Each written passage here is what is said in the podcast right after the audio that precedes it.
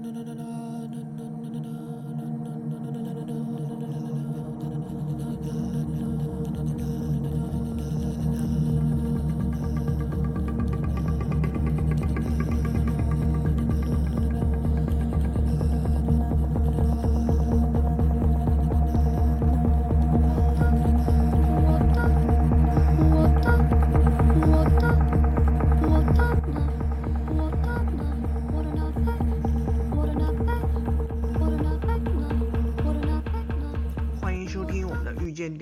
这是我们第一期的节目，这一期我们要聊的电影是正在上映的《降临》。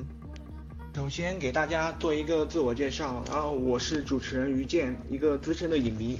然后另外两位嘉宾分别是王写写和本位，然后先让他们做一个自我介绍。然后首先是王写写。大家好，我是王写写，呃，是一名电影从业者，呃，在知乎跟微信号上啊都会发表一些影视评论的文章什么的。好，就这样吧。啊，呃，我叫本位，大家叫我小本就好了。我是一个不怎么资深的一个影迷，平时看的电影也比较杂，主要看一些科幻的电影，也会在一些公共平台上发表自己的一些不怎么呃不不怎么地道的见解。那就这样吧。啊，好吧。然后聊电影之前，我们先来介绍一下我们的节目。我们节目主要是邀请一些资深的影迷作为嘉宾，就分享一些对院线电影或者出资源的热门电影的一些自己的看法和观点。如果你也是影迷的话，可以参与我们，在节目下方留言，然后我们可能会邀请你作为我们的嘉宾。好，首先我们有请王先喜来介绍一下影片的相关信息。嗯，那我先介绍一下这个《降临》这个片子的信息啊。他他这个故事是根据特德·江你一生的故事改编的，那是一个短篇科幻小说，在九九八年写的，九八年还是九九年？然后呢，当时获得了不少科幻大奖。那么这个片子是丹尼斯·维德纽瓦的第八部长篇作品。这位是一九六七年生的加拿大导演，嗯嗯，他近几年就是在影迷心中那个声望很高啊，他从那个。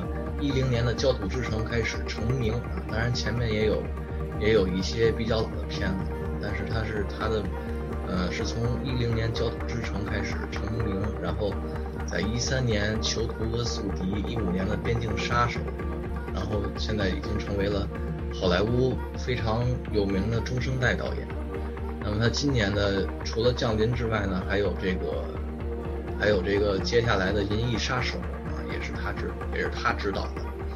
那么这个片子的主演是艾米亚当斯哈，这个女演员应该那个要是熟悉好莱坞电影的人应该也知道，她最近在 DC 宇宙里啊就扮演这超人的女朋友路易斯。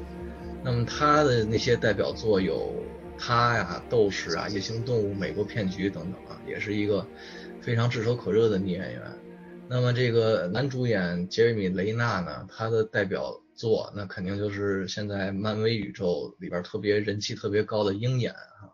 那么除此之外，他那个在拆弹部队、碟中谍、呃美国骗局、谍影重重里面也塑造过不少，就是人气比较高的角那个人人物吧，是吧？呃，所以你看这个艾米亚当斯跟杰米雷纳其实是第二次合作了，他们在美国骗局里边已经合作过一次。那么还有一个配角应该说一说，就是这个。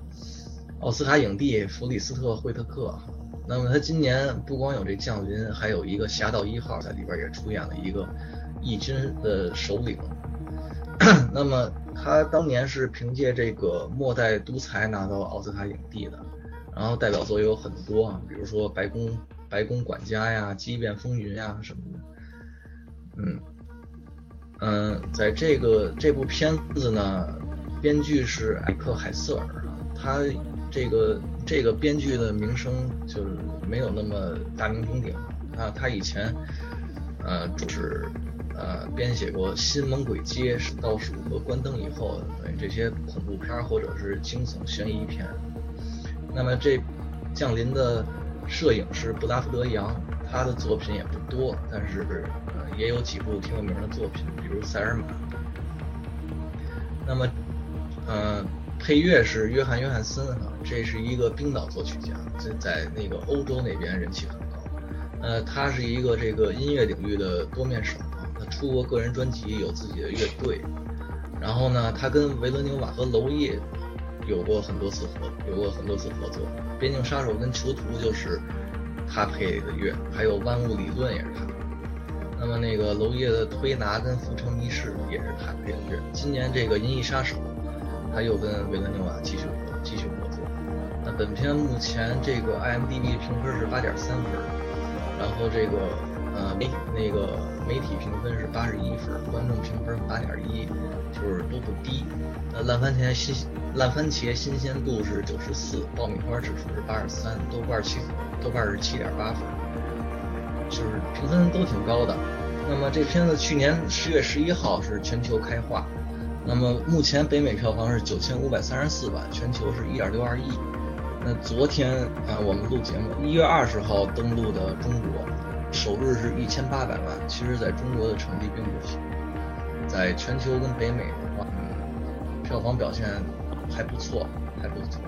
大概就这样。哦，我现我现在大家介绍一下原著和作者的一些相关情况。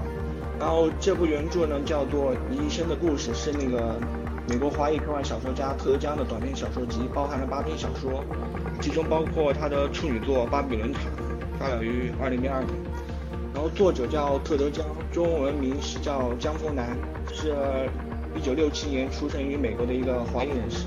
他的第一部作品是九零年发表的《巴比伦塔》，然后迄今为止他好像只发表了十五篇的科幻小说，然后就获得了那个所有的科幻奖项，包括那个雨果奖，就是科幻界的那个诺贝尔文学奖，是科幻小说界的最高荣誉。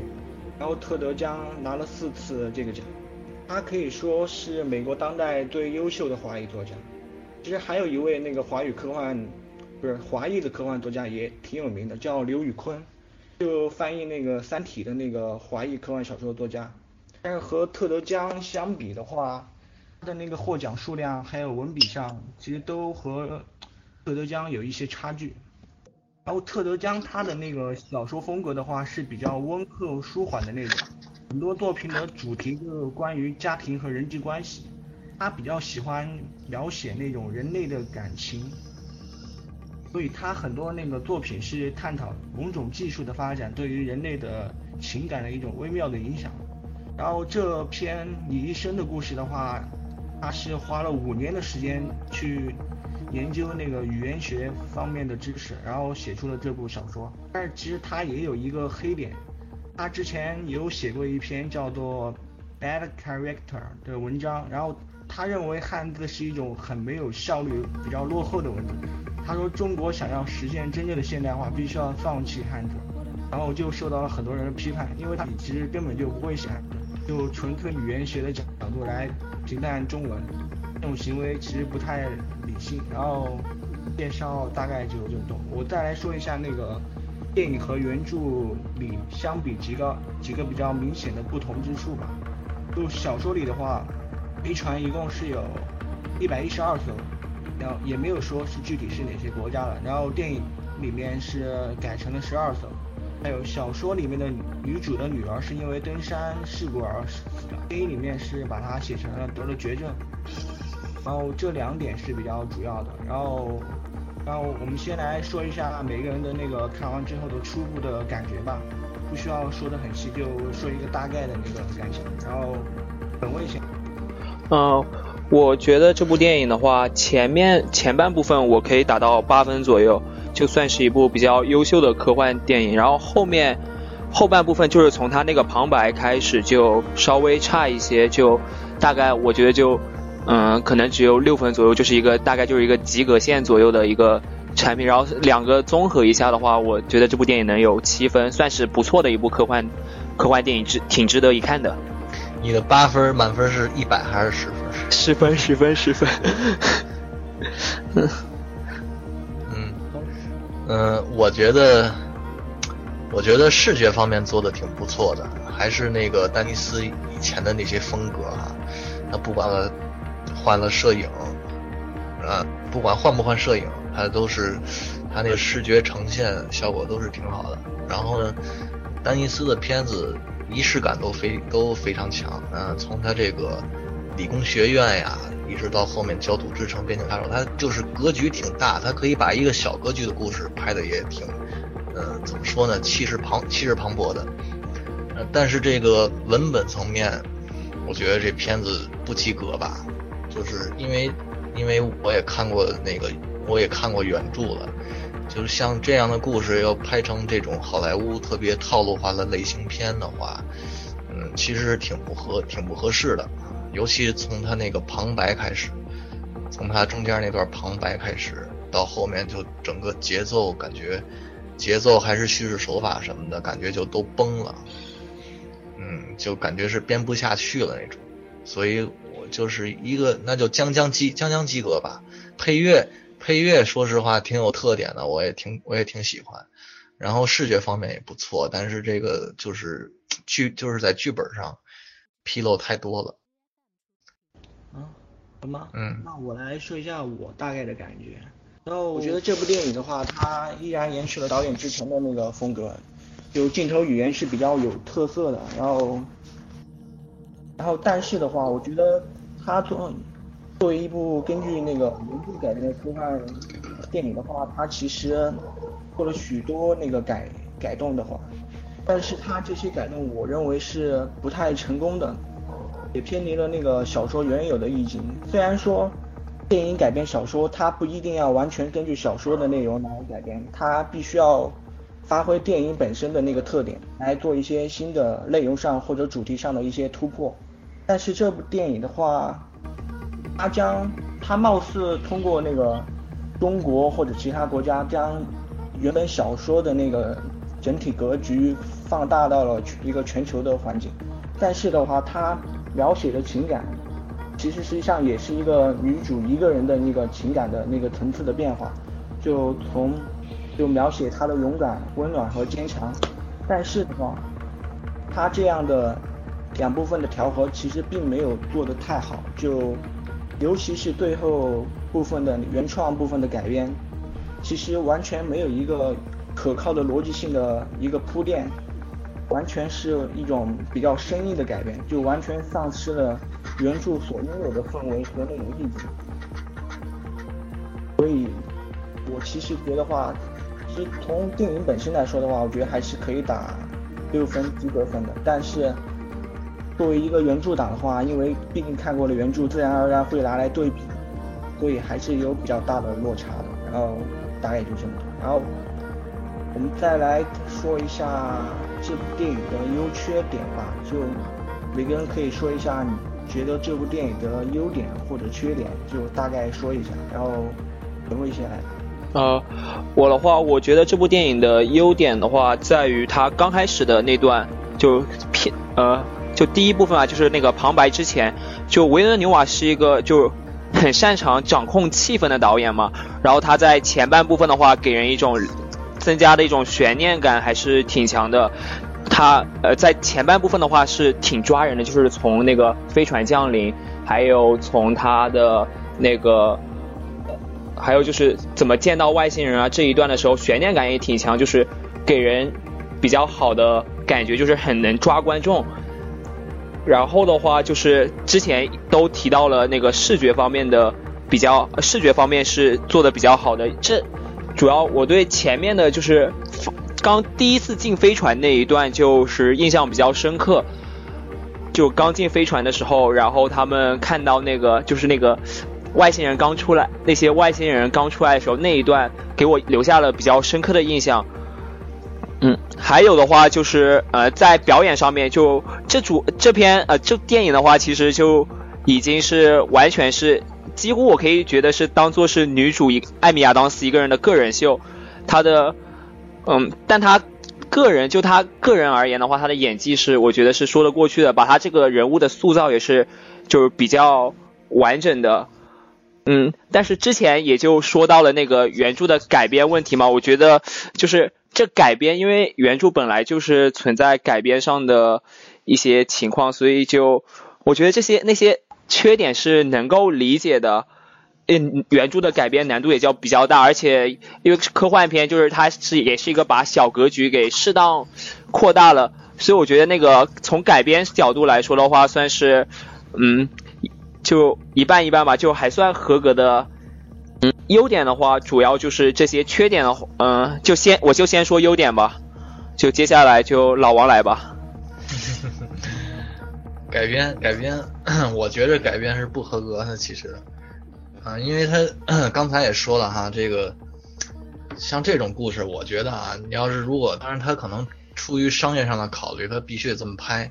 但是如果我觉得要变成那个祖拉斯基或者老或者老塔的那种，啊，飞向太空啊，银色星球那样偏文艺的科幻电影的话，可能会更好，效果会更好。因为他这个原著故事吧，原著故事就是。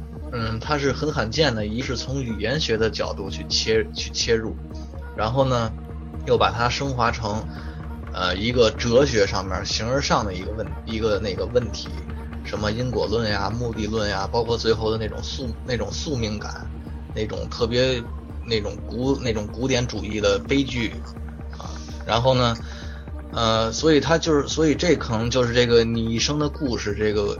呃，这个小说最大的一个特最大一特点，也是他当年能拿奖的原因，可能啊，嗯，那么就是把哲学跟科幻还有，然后从这个语言学的角度出发，结合到一起，并且特别完美。所以我那会儿看完这个原著的时候，其实我觉得，嗯，是一部好小说，但是呢，但没觉得有那么神啊，没觉得有那么神。他这看完电影之后，就感觉没有对比就没有爱，是吧？看完电影之后，我就感觉这个故事还得就按照特德·江的那个，就是他的那个故事架构去写。如果改成现在这种，现改成现在这种结构氛围的话，还真是就是不太合不太合适。我觉得，主要是把那个意把那意境全给破坏了。嗯，而且而且跟原著相比啊，其实他这个故事怎么说呢？不是很烧脑。啊。当然这个海报，你看中文海报上都什么年度烧脑科幻这个那个，其实就是一个意思。但是它这故事其实很简，就是很简单，但是它里面那个原理确实比较难懂，难让人懂。我觉得要是这个要按照好莱坞那个编剧法则的话，嗯，就是你至少不能让观众有混淆感，这是个这个是好莱坞编剧最基本的一个创作原则吧。不能让观众有混淆感。那么呢，他就是等于把原著中那些什么费马定律呀、目那个因果论和目的论的转换那种思维方式，语言怎么改变思维方式？为什么会直接就能让人类有预知未来的能力？就这这几个比较就比较难解释的点，他把这几个解释全都给删去了，我感觉是挺不应该的。所以这文本上这电影就是，要是没看过原著的人，肯定会觉得有点不不明，就有点不明所以，有点那种神棍啊，嗯，但其实原著小说里边已经把这些解释的非常的合理了，那电影里面全给删了，电影好像就保留了一个那个，一个是沃尔夫假说，一个什么的。而且他只是把那些名词就用就用那个台词的方式给你表现出来，他也没加以他也没加以也没加以解释，所以我感觉挺缺的吧。就剧情逻辑可能会让人有点摸不着头脑。嗯，大概就这样吧。然后，然后我来说一下我的。然后我先说优点吧，然后待会儿再吐槽。优点的话，因为。电影的话，它毕竟是一个视觉化的东西，然后原著小说其实它能够视觉化的东西其实不太多，其实关键就两个点，一个飞船，然后还有一个就是外星人的形象和那个文字，然后其实电影方面这两点其实还做的挺不错的，那个飞船的那个外形可以看得出来，其实有致敬那个飞十的元素，二零零一太空漫游，它那个飞船的外形应该也是经过精心设计的，看起来。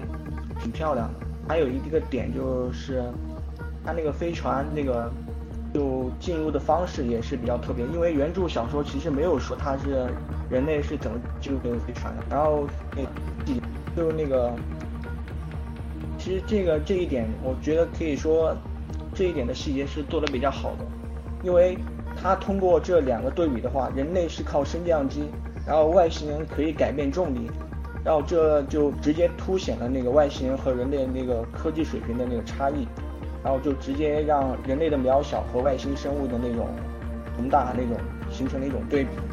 然后还有的话就是外星人的那个造型，其实也只能说做的挺符合原著的韵味，因为其实原著小说里面也有提到。就外星人的文字有点像中国的那种篆书，然后然后电影的这方面应该也参考了一些中国的文字，所以做的还比较符合我的想象。还有最后就还有一个场景，就飞船离开地球的时候，它有一个逐渐消失、透明变为透明那个过程，它那个场景做的还挺震撼的，比较符合，也比较符合我的想象。但总体来说，都。只是在我的想象以内吧，没有超出我的想象。然后接下来就吐槽一下。然后首先我要吐槽的就是那个他那个后半部分的那个改编，因为后半每个人我力挽狂澜，然后通过一通电话，然后改变了那个中国的那个攻进攻计划。然而原著小说。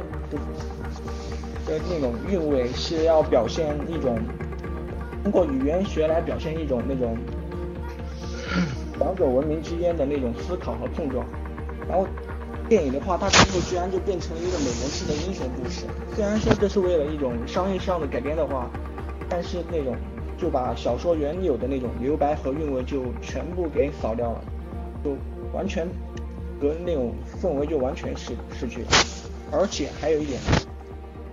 主题上来说，他后面他其实他最后那个动机，其实逻辑上也是有问题的。他毕竟电影他要做商业化的改编，必须要有一个剧情冲突嘛。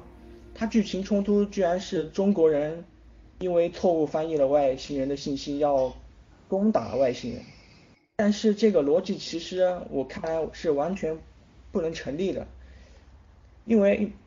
外星人如果是要攻击你的话，他怎么会给你说我要打你？虽然他翻译的信息当时是说的是中国人翻译的是使用武器，然后美国人这边翻译的是提供武器。然后其实女主也说了，这个武器可能是因为产生不同的含义，两边外星人和这地球人的理解可能是不同不同的理解对于这个词。但我就想问他为什么要翻译成武器，而不是一个其他的一个比较中性的词？是一个这样比较带有主观性的，或者说对可以说成是工具或者什么对对对，对就没有没有歧义了。对对对，因为原著里面它，我记得好像就说，原著都没有这这些东西。对，没有武器。原著就是原著就直接说的是来观察的。对他那个目的方面改了挺多的。对。所以说这个，我觉得。外星人不可能说我要来打你，然后还给你这么多准备时间，让你来集合军队，准备这么多天。因为外星人其实实际上什么也没有干，他就把飞船停在那儿，然后就引起了更大的恐慌，还要来打他。我觉得其实这个逻辑，可能我觉得是不太成立的。所以整个后半段它的剧情冲突就完全没有逻辑性，就很难让人投入进去。哦，还有一点的话就是那个。原著里面对男主和女主的爱情是是有一些那个刻画的，然后到电影里的话，完全是一个物理学家，但是我们好像完全没有看到他发挥物理学家的那个作用，就谈了几句什么，然后就没了。因为在原著里，他其实提出了一个非常重要的对那个小说主题有一个铺垫的一个物理定理，叫什么费尔马定律，是吧？对，对。光学的一个定律，对这个定律其实是对小说那个主题是有一个很好的一个铺垫作用的，也是做了一个比较抽象的，也算是一种形象的一种解释吧。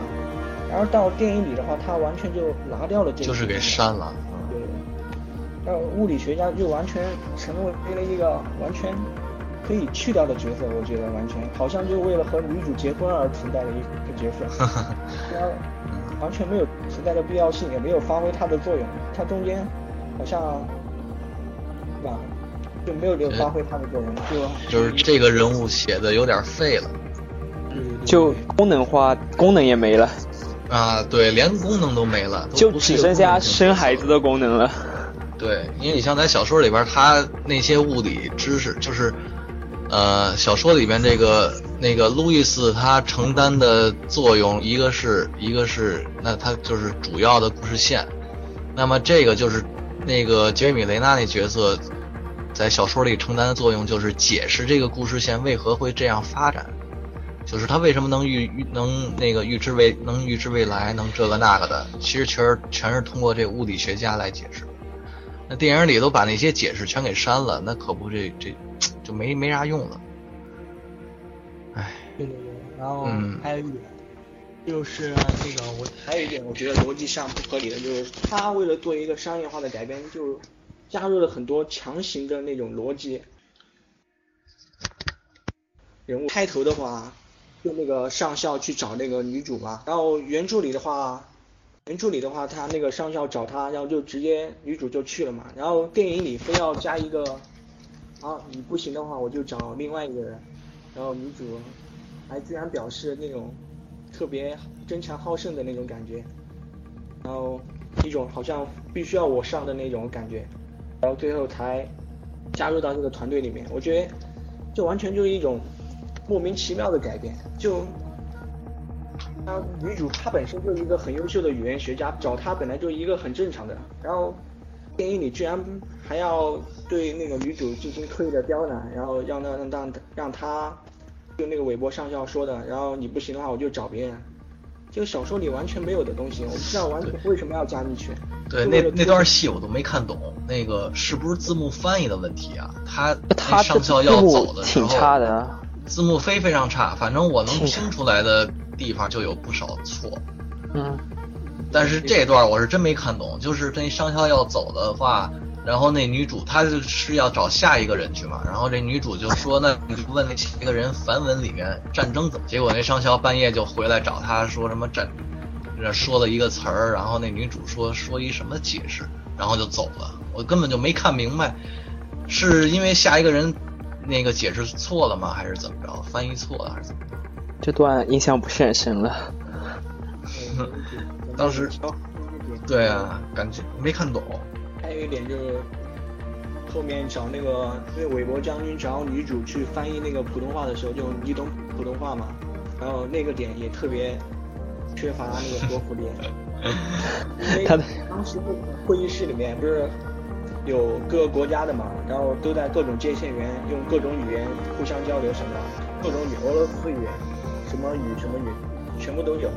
然后居然偏偏没有一个会说普通话的，必须要找女主去去给他翻译。关键是女主居然还说听不懂，我的天，这个任务感觉是强行给人物加一个动机，让他参与到这个叙事里面，完全就没有说服力。然后，然后最后的话。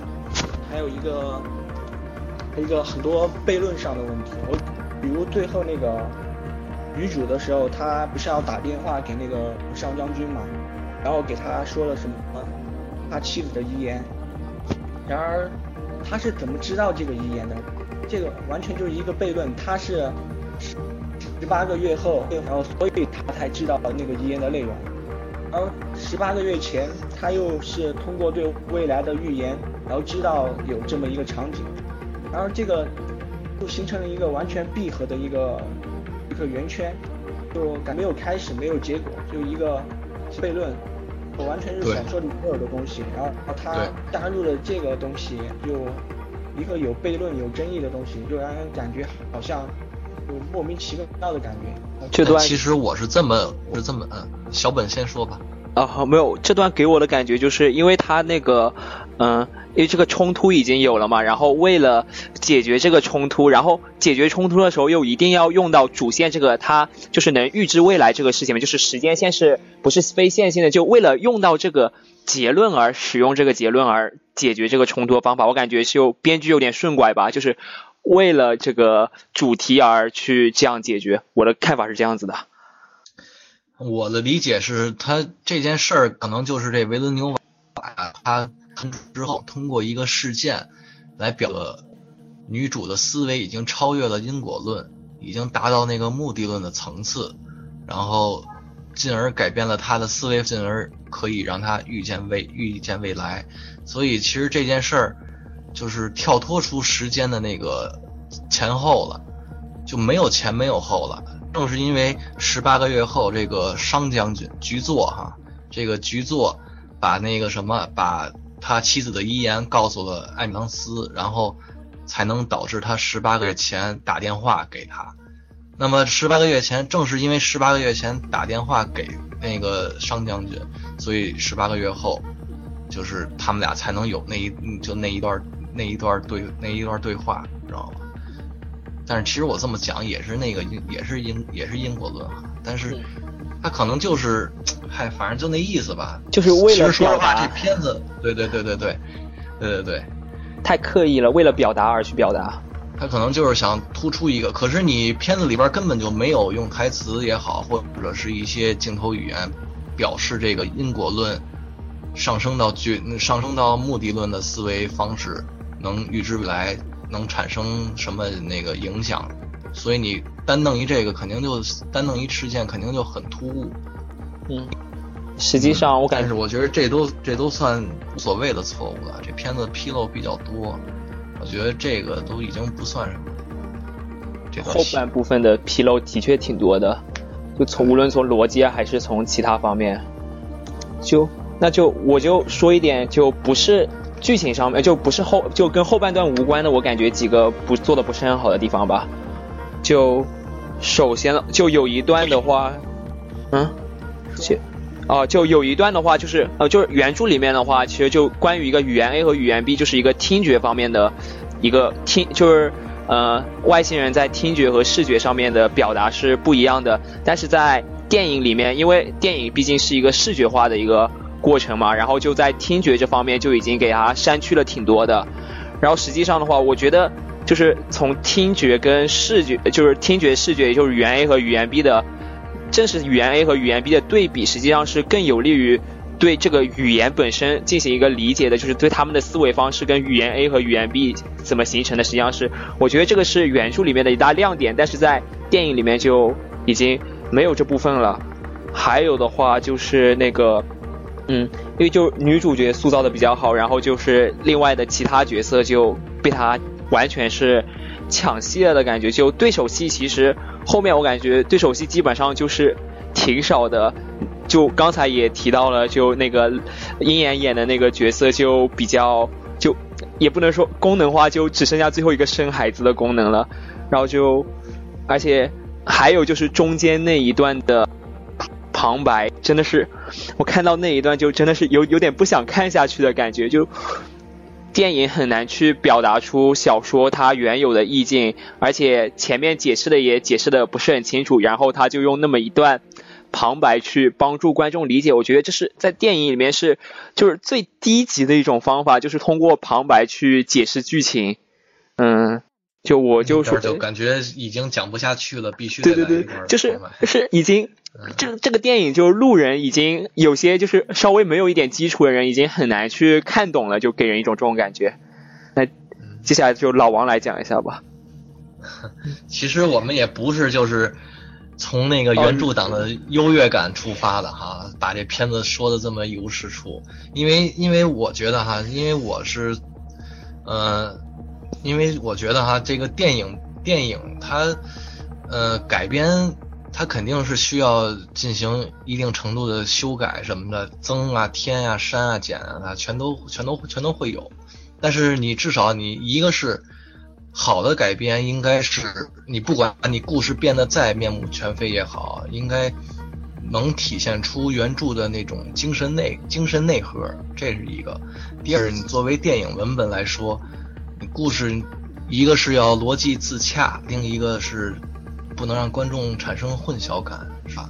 所以我感觉这三块儿这个降临做的都很一般吧，就说，嗯，就我觉得像其实对，就它有一块其实还是保保留了唯一一块，就是稍微有一点哲学性的那一段，就是你知道了未来，就但是你还是要去按部就班的去实现这个未来。你哪怕知道女儿最后会就是无论会怎么样，就女儿最后会这样子，但你还是会坚持去按照未来这样继续下去。我觉得就是很多人的感动的点是在这里。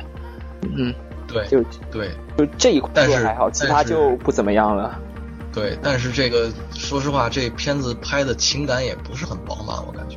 他其实你看他中间那旁白，为什么要加那么一段？肯定就是前面讲不下去了。那为什么前面讲着讲着就讲不下去了？因为，因为他是他刚前面是按照这个他那个原著的那个节那个节奏，直接上来就给你展示。他其实跟那个原著的故事结构差不多，就是穿插着对女儿的回忆，对女。未对未来有女儿的回忆，然后就一直这么一段回忆，一段那个外星人的接触，这么一直下一直下去。但是他，但是他肯可能就是，呃，给我的感觉就是拍到一半他就发现这么讲的话故事不清晰，所以他没办法，他他就只能加一段旁白。嗯，但是呢，其实其实像他那个像他说就是原著里边也也。也说清楚了，就是为什么预知未来之后无法做出别的选择，就这种是为什么。然后原著里边也有他自己的解释，但是电影里边也就是一两句台词就带过了。这个肯定给人一个是印象不深，一个解释的不充分，就相当于没有，就相当于没有解释。嗯，所以他这个我就感觉这个情感不是很饱满。其实到最后他那宿命论。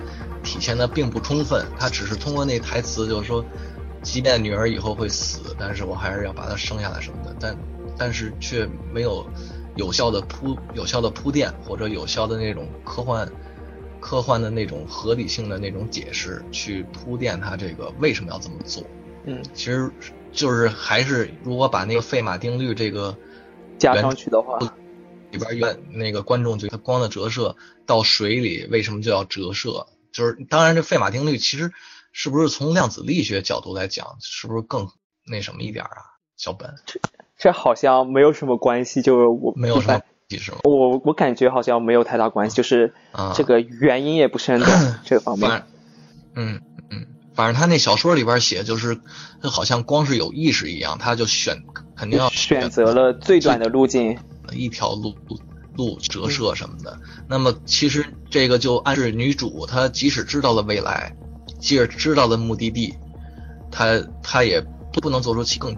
这个在小说里边也写的挺充分的，但是电影里边就没有了。嗯嗯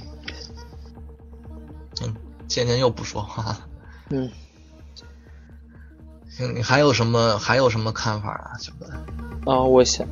我想一下，就是，嗯，呀，有点，怎么？没事儿，没事儿。那不是，可以再随意聊聊，一桶直接就能听懂英文了呢。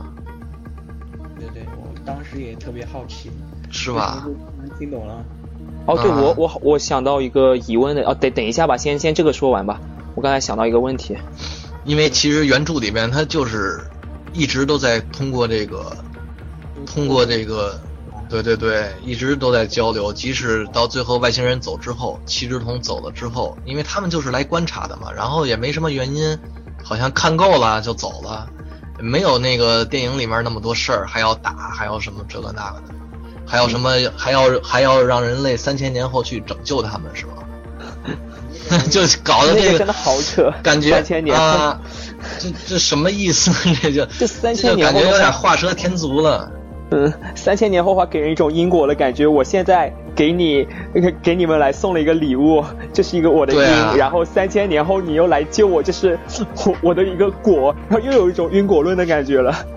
当时给我特别有这种感觉。是啊，其实就其实特德江的小说他根本就没那些花里胡哨了，他上来就是他也没描写怎么进的飞船，怎么怎么上来，反正上来。军阀也没有做过多的争，就是思想斗争什么的，不就去就开始学语言这个那个，就就他那个主要主线还是在学语言方面嘛。对啊，就他把语言解释很清楚。对，而且他最但是这电影里边他最后加那段戏就是这个七只桶相当于点拨了路易斯，就是说什么呃武器的意思是语言的意思，就不给他画圈圈嘛，给他画了一大堆圈圈。啊，然后就是告诉他说，你现在可以预知未来，这就让人感觉到好像路易斯一直都没学会语言，最后还得，最后还得靠着七十桶的点播才能那个想明白。但是在原著里边呢，他有一种他哲学的方面，其实也就是有一种这原著里面路易斯是自己通过学语言顿悟出来的，顿悟出来这个语言可以让语言和思维方式的关系。对，是他自是他自己顿悟出来，这这个人的感觉肯定就不一样了。嗯，等于电影里边变得很被动，就就感觉力度下降了很多。对，因为小说里他其实那个女主学习这个语言的过程，其实也是小说的一个特点之一，就通过语言学，然后物理学，然后各种方面的知识，然后逐渐的了解那个外星人语言的那种本质，其实也是一种展现人类的那种。主观能动性的一种一种一个方面，其实让人看了会其实更有那种震撼感。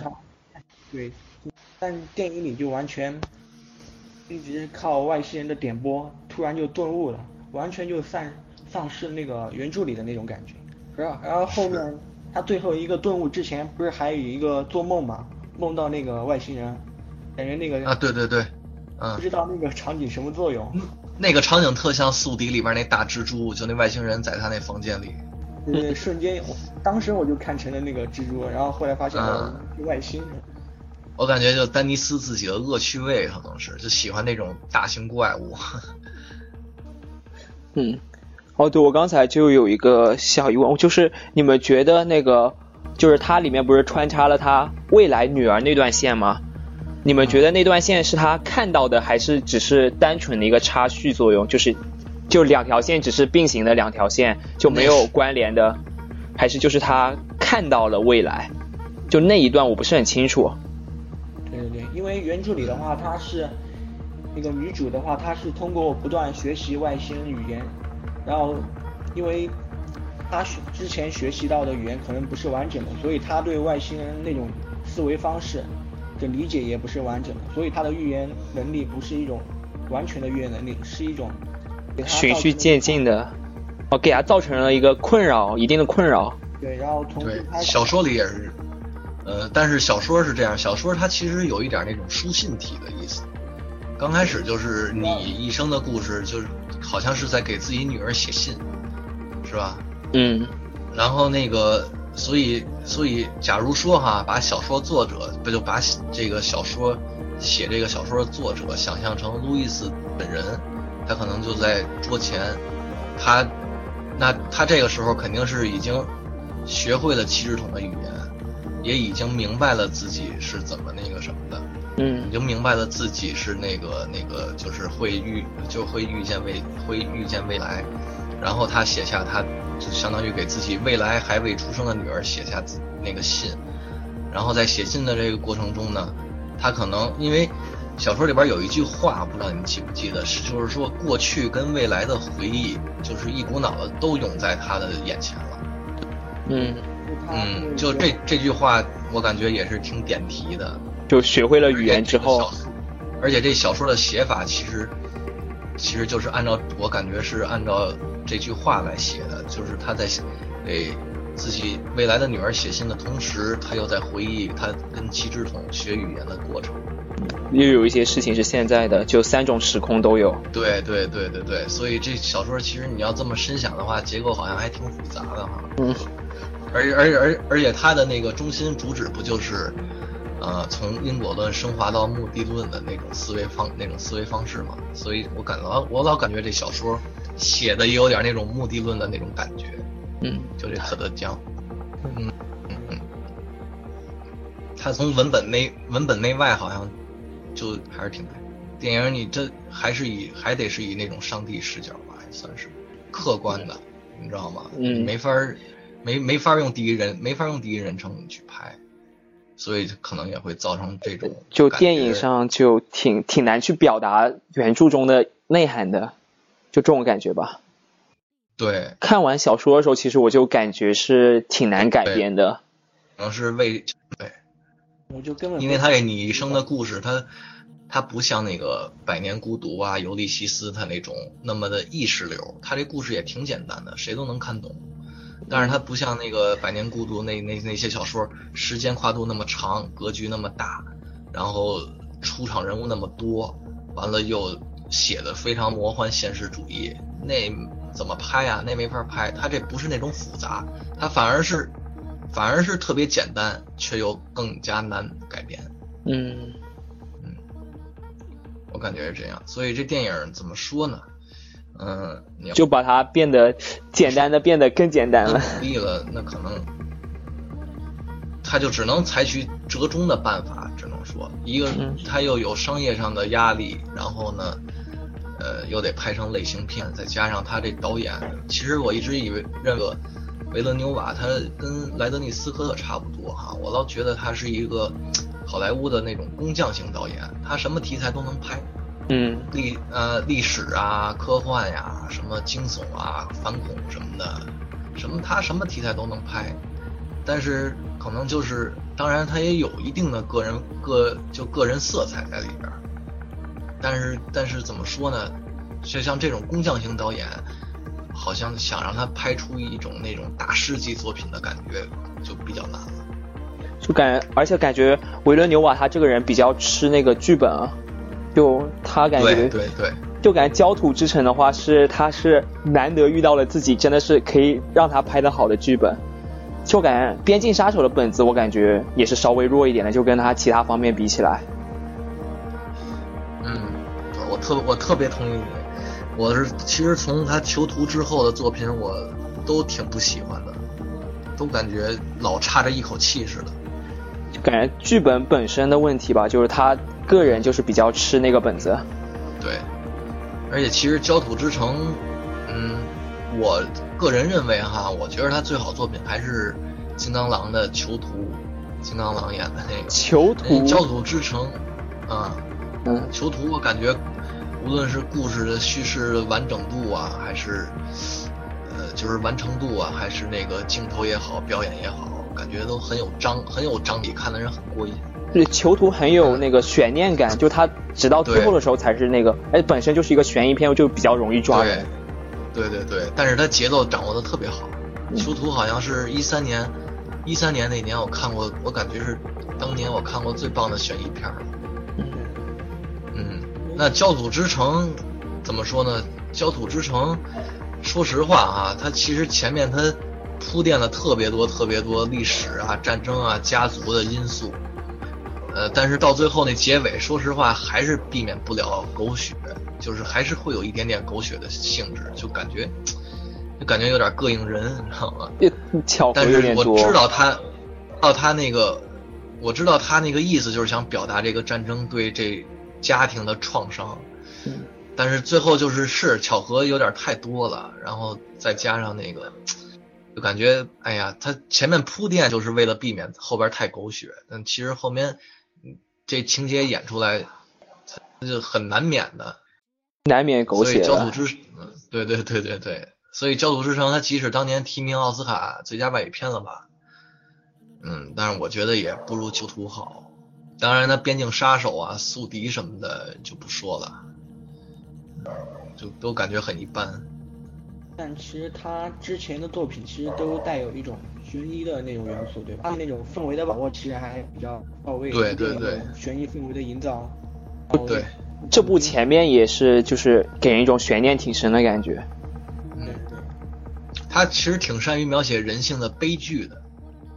嗯，无论是囚徒也好啊，宿敌也好啊，边境杀手还是焦土之城。包括这个理工学院，我看他理工学院那片子拍的也不错。当然，那个 他都是一种人性的悲剧吧，人与这世界的关系，他特别喜欢，就是展示人与世界的关系，然后又进而产生人性的悲人性的悲剧，而且有一种宿命的感觉。对对对，所以他肯定看中特德江那小说，他肯定喜，他肯定喜欢。嗯，就是喜欢他最后那种宿命，就是你明知未来却又不能去改变这种。对。嗯。感觉我们一直都在吐槽这部电影，好像还有就还是就感觉还是，感觉还是还是拍的不尽人意。我看到很多人说这种年度最佳科幻片，但去年也没什么科幻片啊。现在出一片就商业互吹嘛，这都司空见惯了。出一片子就是年度最佳，我去年看了得有七八十部年度最佳。就我觉得，就去年的科幻片，我还真的想不出有什么比这部好的。就说实话吧。嗯，去年去去年科幻片。好好多看完都忘了。就那个网飞的那个幽网飞的那个幽冥，看了吗？没看，没看。就一个普通的商业类型，比如说对。他那个有一些粗糙，他那个，然后成本低嘛？对，成本低，呃，也不低，成本也不低，按照投资挺挺那什么的。他们那个科幻你要你要按照《星球大战》的，那没没法比。但是你像月球那些，不都是不都是小成本科幻吗？对，但是幽但是幽冥要比月球那那些片子投资还要高一些。但它那里边就主要就是拍的挺硬的，因为它解释的好。虽然后边那个，虽然后边跟那帮幽跟那帮幽灵打架什么的打仗，就也有点那俗吧也说，但是它中间那段解释的非常好。波色爱因斯坦凝聚态，哦，他那个就解释，所以一下就让人感觉，哎呀，这这这片子好像挺硬的，挺挺好的。就幽冥。应该算一部还可以的吧，主要大多数片子看完都看了。他好像就一个政治片吧，应该哪个不算是完全的哪个？新哥斯拉哈，哦，新我还没看。这那种感觉就已经是日本人的那些，就展现日本人他们的，就给拍给日本人看的，就不适合我们去看了。嗯对。像其他的话，其实其实真的。嗯，说了这么多这个降临的不好的地儿，也确实确实咱们也不是从那个真的不是从那个原著党的优越感那看去看的哈，因为因为怎么说呀，随意举俩例子吧，其实你看像张艺谋的活张艺谋的活着，包括大使挺有名的片儿嘛，看过原著的人都说没有那个没有那个原著作者余华写的好。就是力度降低了，但是我觉着那个就是一个很成功的改编。他可能，呃，也是规避审查还是什么的，他会删除一很敏感的那些段落，但是他给人的氛围，通过表演啊、镜头啊，还有他剧本的那个分章节的那种段落呀，他给人的氛围还是就是那种，就是那种生命的那种韧性，还有时代的那种悲剧，时代带带给人的悲剧。展现的还是非常好的，跟小说，跟小说力度其实差不了多少。就像这样的，我觉得就是一种好改编。嗯嗯，就小说比起电影来说，就是表现力肯定要更强一点。就文文字，就是在某些方面的话，表现力就要更强一点。然后就而且文字的话，对对，剧情相相对来相对来说就本来就比较有逻辑性一点，就比较严谨一点吧。然后就你说改编成小说的话，改编成电影的话。很多的话，其实删减的其实是还好的，删减的把一些旁枝就编辑的删掉。主要是看你会不会删。嗯，主要看你会不会删。补剧情的话，一般都是补的都是不太好的。对，续写一般都续写的不好。嗯嗯。这部电影他这删的也不好，所以不是说嘛，把他那些关键的科学解释全给删了。应该是保留的。他这片子里好像保留一个那个。库克船长去澳大利亚的那个故那个故事，还保留一个沃尔夫假说。沃尔夫假说他也只是他也只是提了一嘴，他说沃尔夫假说就是那个物理学家嘛，杰瑞米雷纳那角色。他说我看最近看一本书，沃尔夫假说说什么语言可以改变人的思维，他就这么就说这么一句，这就没有了。这这根本没有什么作用啊，对观众来说。而且这个理论其实相当于是整个故事的核心，就。语言决定你的思维，对，学习语言就会学会那个语言的那种思维，这是一个特别重要的主题的一个概括。他没有展开说，他宁可拿个黑板真给你上堂课，我感觉都比现在好。那这就有点那种简单粗暴的感觉，他就给你抛名词，抛这些专有名词，但是又都没展开给你解释。结果我们还是没有说优点。优点，优点我前面都说了嘛，就是优点就在除了故事以外，除了故事以外，就是拍摄方面啊什么，对对，配乐什么的，制那个美术啊、灯光啊、制作都还是挺精良的。嗯，但全是外表上面的东西。嗯，他那个太空漫游，其实我看那个他那飞船，我倒没第一眼想到会是碑，我是后来听人说了才知道的。呃，我是看到哪儿？我是看他们。那个坐升降机上去的时候，他们穿着防辐射服，然后那个防辐射服那个玻璃上映照着那个上面的那灯光，就那段镜头特别像《太空漫游》，我觉得这个特别像《太空漫游》，黑石碑倒没有让我太过多的联想，因为这可能是因为《太空漫游》里边黑石碑没有那么大，可能是，嗯 嗯。嗯，这个就他们做升降机上去的时候，感觉特别特别像《太空漫游》，衣服的颜色都一样。对，二零零一《太空漫游》里边穿的是红色的宇航服，他们是这红，嗯，特别特别一样啊。然后觉得特像太，但是其实也就也就这两个地方，其他地儿也没什么，算是个致敬吧。其他也就是那个呃，外星人过来给他们留了工具什么，算是启发了他们。这一段也有点像，但这一段就感觉像的太多了，就是很多地方都有这一段。嗯，他这个呃，《太空漫游》里就看见那黑石碑，然后就开始敲，但这里直接就又是那种简单粗暴的方式，又是把这个女主角接回到飞船里，给她画圈圈，才给她解释明白，就有感觉，感觉低端了好多。对。其实这，其实这你一生的故事，她的那个表达方式也是挺含蓄的、末节的。什么？她降临了一百一十二艘飞船，她只写了这个那个美国的这一艘，而且她也没写那些细，没写那些细节。他最大的细节应该是对外星人的描写，和 这个在电影里边也没有。对，好像我没有，好像有一只眼睛，我没看。我是没看出有啥眼睛，可能反正有几个深色的地儿。还有一点想说的，就中国在那个这部电影里面的形象，就是还有对啊对对，没有没有什么中国的地方，中国太好战了，在这电影里，真的，我觉得他这个是，我觉得他强对，就像刚才你说的，就强行加入那美式英雄主义，那这不也是女主角一个人那个才让这战争没有打起来嘛，是吧？对。而且，但是他可能觉得这样太英雄主义化了。他后边他又加了一个人类全体人类三千年后还得去拯救外星人，这是一个集，这是一主义。他的他他的个人英雄主义跟集体英雄主义，他全给说。这在小说里都是没有的，就感觉就，哎，就是好好莱坞那那种好莱坞那种价值观，就感觉挺没意思的。其实我更关注的是那个中国在那个美国电影里面的。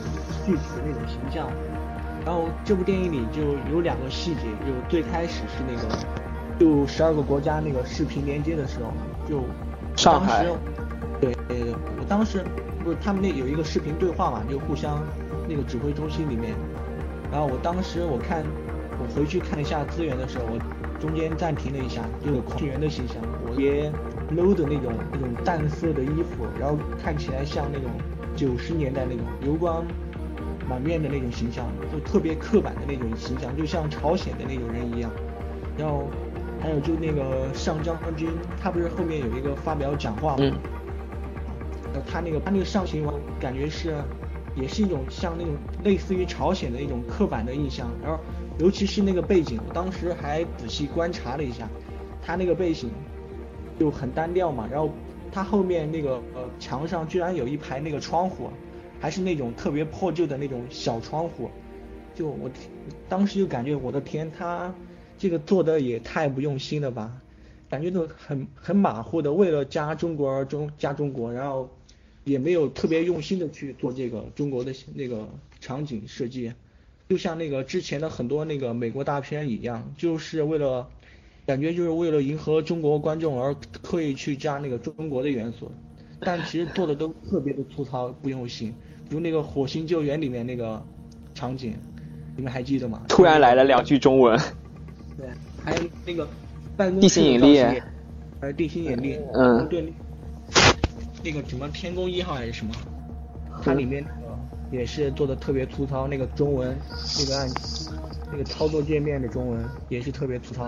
嗯，还有火星救援里面那个整体那个办公室那个场景的设计，完全就不像一个中国领导人的那个办公室的场景，就像是随便找了一个地方，然后然后找找了两个中国人进去，然后就说这中国人领导的办公室，都感觉好莱坞对虽然很重视中国这个市场，觉得一直都感觉特别敷衍，尤其是那个人物造型、场景设计，都。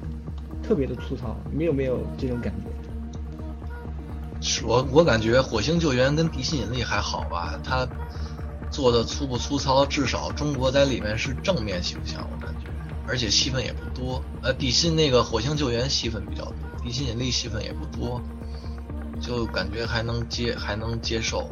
但是这个《降临》里边，我老觉着还是透着一股浓浓的中国威胁那种，就太好战了，就。是打外星人，然后最后还得，嗯，哎，而就感觉还是有点偏反面的。但是审核通过了呀。那，最后洗白了。最后那算洗白吗？那在宴会上。美国人啊，还是靠的美国人。对啊，还是靠美国人阻止呢。嗯。我换一种思路。感觉黄祸就跟那个好莱坞，好莱坞三四十年黄祸那种感觉似的。现在。黄祸，那个进化为中国威胁论这个词儿了，就感觉这降临里边儿，嗯，以前是那个俄罗斯，然后这部电影里面居然是俄罗斯准备和其他国家准备效仿中国，是俄罗斯跟随中国。对对对，这里都是，但是俄，但是我都不知道为什么苏丹也要跟随中国。苏丹是，苏丹为什么那么厉害？嗯，而且这个。说实话，反而作为中国观众来讲，嗯，看那艾米亚当斯的话太费劲了，还不如找一配音呢。靠，他那最后的中文说的好尴尬，太费劲了，真的，我感觉都消音了。我不知道是那个中影引进的时候给消的音，还是还是这个呃片方给消的音。感觉它是不可能，因为普通话说的太烂了，反正音量都调小了。我觉得像像这样，对，因为现在毕竟都是国际化市场嘛，尤其好莱坞这个全球发行的这这种电影这种电影产业，嗯嗯，既然现在重视中国市场了，还不如真的做吧。其实现在好好多挺好的，是吧？完全可以做一配音嘛。就我觉得的话，就怎么说呢？我觉得就。好歹这部电影里面，就中国，就俄罗斯和苏丹都跟随中国，好歹能证明我们中国的国力好歹在提升吧。就他们感觉中国也是能影响整个全球局势的一个国家了，所以才会有威胁论嘛。嗯，就但是我太强大了现在。但我有我有一个观点，就是我觉得就是这种影片里面的形象，就是我就我我是无所谓，就是。中国人在里面扮演的是反派还是正派的角色？我觉得这个就不应该就成为我们评判一个电影的一个就一个方面吧。就是我们稍微要客观一点，就不能不能因为我们是中国人，然后里面黑了中国，我就感觉这部影片就稍微差一点。就我感觉，就比如说，嗯，我们换一个，就比如说《唐人街探案》好了，它里面也不是黑了大量的那个泰国人嘛？就是我们自己的电影有的时候也会因为为了一些原因去。呃，无意的可能是无意的，可能是刻意的去，就是有一些国家的地方的那个形象不太好，但我觉得就不能跟电影的质量扯上太大的关系。对对对，就我们可能对于泰国来说，我们刻板印象里面他们就是这样子的。就我觉得这个的话，呃，可以算是一个小漏洞，但不能算是一个大的一个问题吧。对，这这这在我眼里也没当回事儿。我呃，对，就当一个笑话段子来看吧。对我给他评价不高，主要还是因为故事改编问题。太差劲，对，嗯，其实我也特喜欢那零零七那第一集，他那里边大反派就是一中国人，还是一美，还是一美国人演的中国人，嗯，那片子挺有意思。这嗨，其实看多了这好莱坞那那些，已经就无所谓了，就形象好不好也没关系。我当年看二十四小时，二二二十四小时里边又是炸中国大使馆，又是那什么的，不看的也挺起劲儿的吗？嗯嗯，这这个演这个商将军的这个马太，就是二十四小时里边那个大反派，第四季吧，我记得是。他是美国人吗？对，他是华裔的，他应该不会说中文。我印象中他不会说中文。那他的美国出生长大的。应该是配音吧？他没有说中文吧？在啊，他就说了一个谢谢，好像。他在降临里边没有说中文。啊，嗯。因为我因为他出现的时候，我注意到他，这这人在神盾局里边，在二十一小时里边尖峰时刻里不都见过他？我那会儿就是他那会儿，那会儿看二十四小时的时候还比较小呢，就没没看过太多，就是这么黑中国的外国的那个影视，知道吗？所以就特别注意这演员，印象特别深，所以我就一所以我就一直老想听他说那种普通话那种，但是在二十四小时里好像说了两句普通话，特别的也是听不懂，跟那个艾跟那个艾米亚当斯的水平差不多。在这个在这个降临里边，好像就说了一个谢谢，我印我印象，就说了一谢谢。嗯嗯，然后最后还有没有什么要补充的吗？就我们要就嗯，就可能就说的就外延一点了吧，就嗯嗯，就那个外星人，就关于外星人来地球这个这个设定，就是外星生物的设定的一些影片，就是我想到过，就看完这个的时候，其实我其实我有想到的是一个那个《地球停转之日》，就很老的一个影片，那个 那个是是我我其实就也不能算怎么样，我就只看过一个片段吧，其实就。嗯然后还有就后面一点的，嗯，比如说像第三类，呃就斯皮尔伯格那部《第三类接触》里面，就外星人跟跟中国的一个也是一个交流的嘛。对，然后还有的话，像《独立日》里面这样的话，就是外星人就是完全是一个反派的形象了。就还有像一些那个像第九区一样，外外星人也是一种，就第九区里面外星人又是另外一种，就是另外一种，就跟人类就是另外一种关系的。就我想，就你们有呃就我看问一下你们的看法，就是怎么看待就是外星人在这些影视中，就是在这些电影中的形象？嗯。嗯，渐渐说说呗。哇，嗯。因为按按照以往的那种科幻片的套路来的话，外星人和地球人一般相遇就有三种情景，一就靠他们的交流方式就三种，一靠翻译器就直接跳过去了就可以交流了，二就是的话就要什么也不拆打，然后就像像那个降临的话，它主要的那个特色就在于，它是第一次就首次用细节去描述那个地球人和外星人交流的过程，然后将这个过交流的过程、互相理解的过程那种很仔细的展现出来，然后所以它这个外星人在其实象征的是一种，它没有一种明确的那种象征意义，就象征它更多的是代表一种不同与人类不同的文明，它降临它主要表现就是不同文明、不同语言它那种思考方式啊，文明的那种碰撞，然后来凸显那种宇宙的宏大和人类的渺小，就是这样一种主题上。然后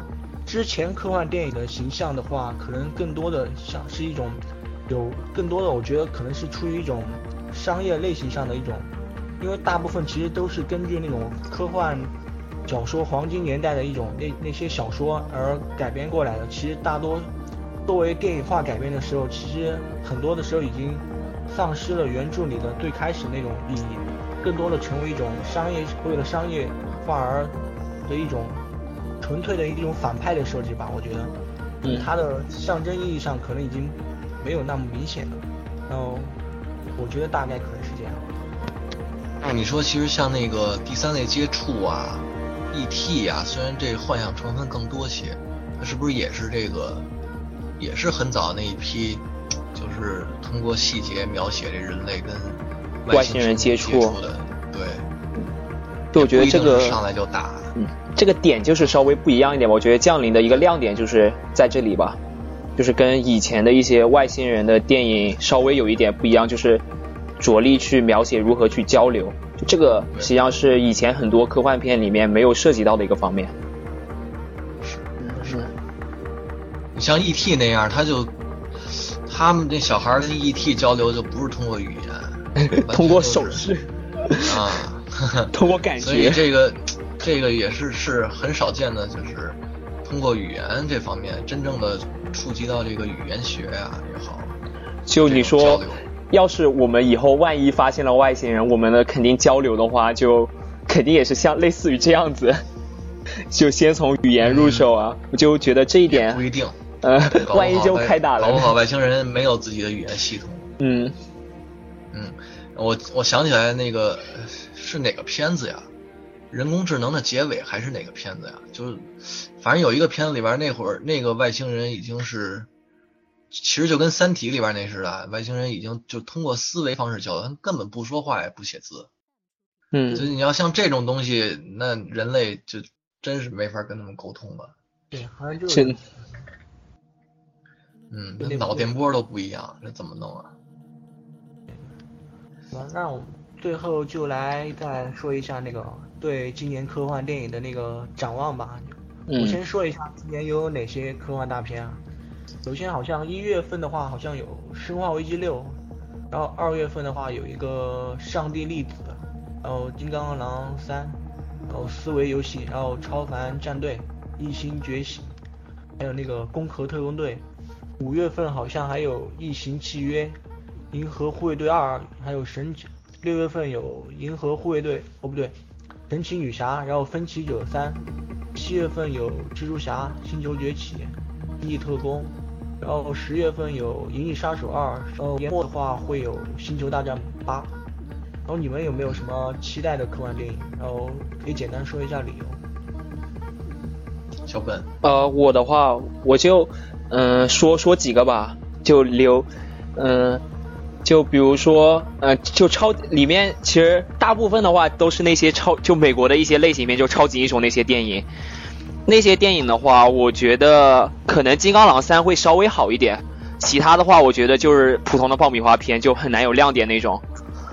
嗯，就《金刚狼三》的话，就是它也是讲金刚狼失去他能力以后的一些故事，就可能会比较悲悯一点，而且它的片名上好像就极力的摆脱金刚狼的那个标，对，就摆脱金刚狼那个标签了嘛，就可能会。比较呃具体呃就比较一种悲悯的感觉，而且他好像去了那个呃柏林的非非展呃非竞赛单元啊，我好像之前看到过一个新闻。它是开幕式的片子。哦，开幕式的片子，就我感觉就这个的话是就那些大片里面最期待的吧，就不包括那些什么银翼杀手这些，嗯，那些嗯，然后嗯，其他的话就还有一个就是。吕克贝松那个电影，我是基本上是我觉得很大概率会扑的一个电影。就吕克吕克贝松他说他只拍十部电影，给我的感觉就是他只拍十部好电影，其他就随便拍了。然后里面好像还找了你这话说的特精辟，给我的感觉就是这样子。对对对对对。然后他落他落了一个字儿好。对。然后像其他的话，嗯，我之前就。嗯，我说一部可能刚才有没有提到过那个就邓肯琼斯的那个新电影？我那个忘了，那个也忘了说，他好像是今年还没有定档，好像是说五月份吧，好像英英国我也不是很清楚，就那个静音，如果说那个要上的话，我觉得我比较期待那个。就邓肯琼斯之前的像月球，还有像那个源代码都是挺好的嘛。哎，这部我看他那个简介是说比较会像银翼杀手，然后就。可能会比较赛博朋克一点吧，对，我看他那个剧，看他那剧照那个布景啊、场景都挺像《银翼杀手》的。对，就我觉得就比较期待这个。还有一个的话，就前两天在微博里面刷到的一个叫做《发现》的一个。发现哦，好像是哎，就是呃鲁尼马拉，鲁尼马拉。嗯，对对，我知道这个这个。鲁鲁尼马拉，她男友导的一个电影嘛，她她也在里面演了。好像是讲在来世被科学，就是就就相当于下辈子被证明了，然后有人就想自杀，然后到下个辈子，然后就讲了一个男女的故事，好像是这样的一个故事吧。嗯嗯，就我刚才就是无聊在看 IMDB 的时候，看到他十三个人评分八点八分，我也不知道是刷的还是怎么样。已经上映了吗？嗯，这个还没上，连内部看片都没有了，应该。嗯。就他好像是定档定了三月三十一号，就，就这个概念挺新的吧，就跟那些大片不太一样吧，就那些大片，说实话，也就是类型片，也就挺挺爆米花的，就不是很期待了。我期待就我就说这几部好了。其实像那个像像刚才像刚才列的那些，有好多就是带有科幻元素哈，比如像漫威、DC 那些片子，它主要还是漫画改编的，那肯定你要要说是科幻片有点勉有点勉强。反正我期待的科幻片，一个是《异形契约》吧，反正，《异形》这系列我一直都很喜欢。再一个就是《银翼杀手》，但是哎。我再再一个就是那个《银翼杀手》，我已经不期待了。那不又是维伦纽瓦的吗？对，维伦纽瓦这几年这几年片子都不喜欢，反正就看吧。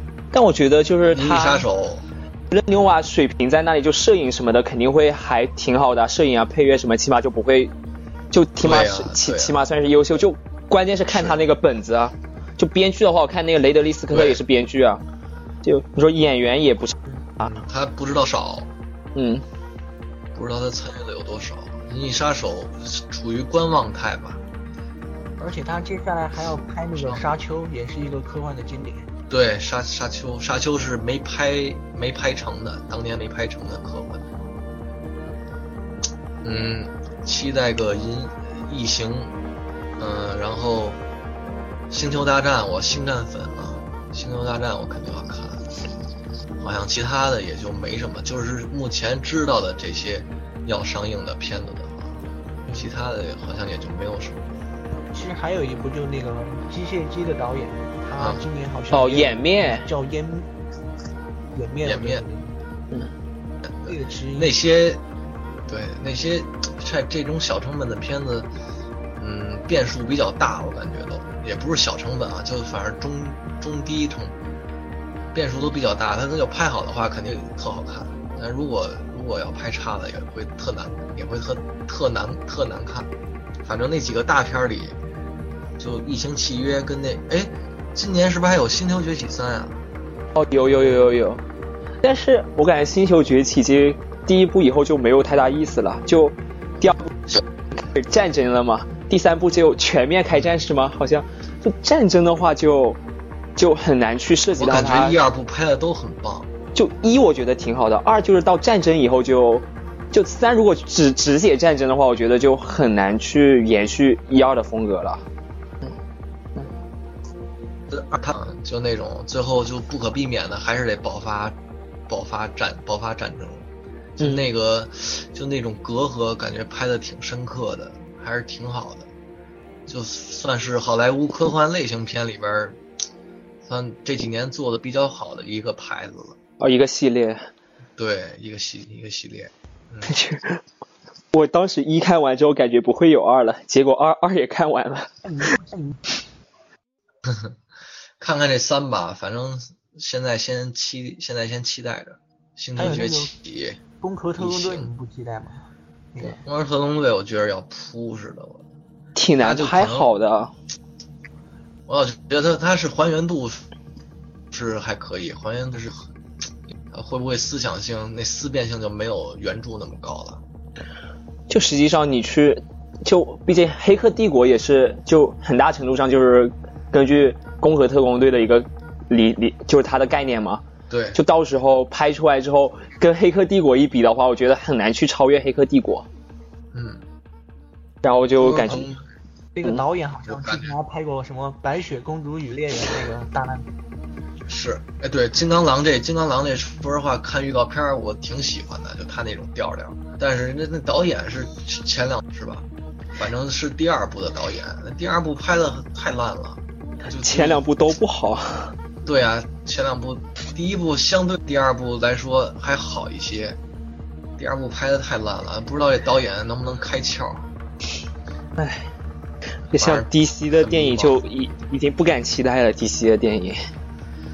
DC 电影。漫威的电影我感觉好歹质量还在那里吧，就。漫威你当个爆米花片看，绝对是绝对是没问题。值回票价。对，至少能让你爽一爽。嗯。嗯，DC 这个爽都爽不出来，这能。OK。嗯。要说，其实就我比较期待的是那种真正利用那种科幻，不是那仅仅是利用科幻元素的电影，就比较硬的科幻。利用科技或者未来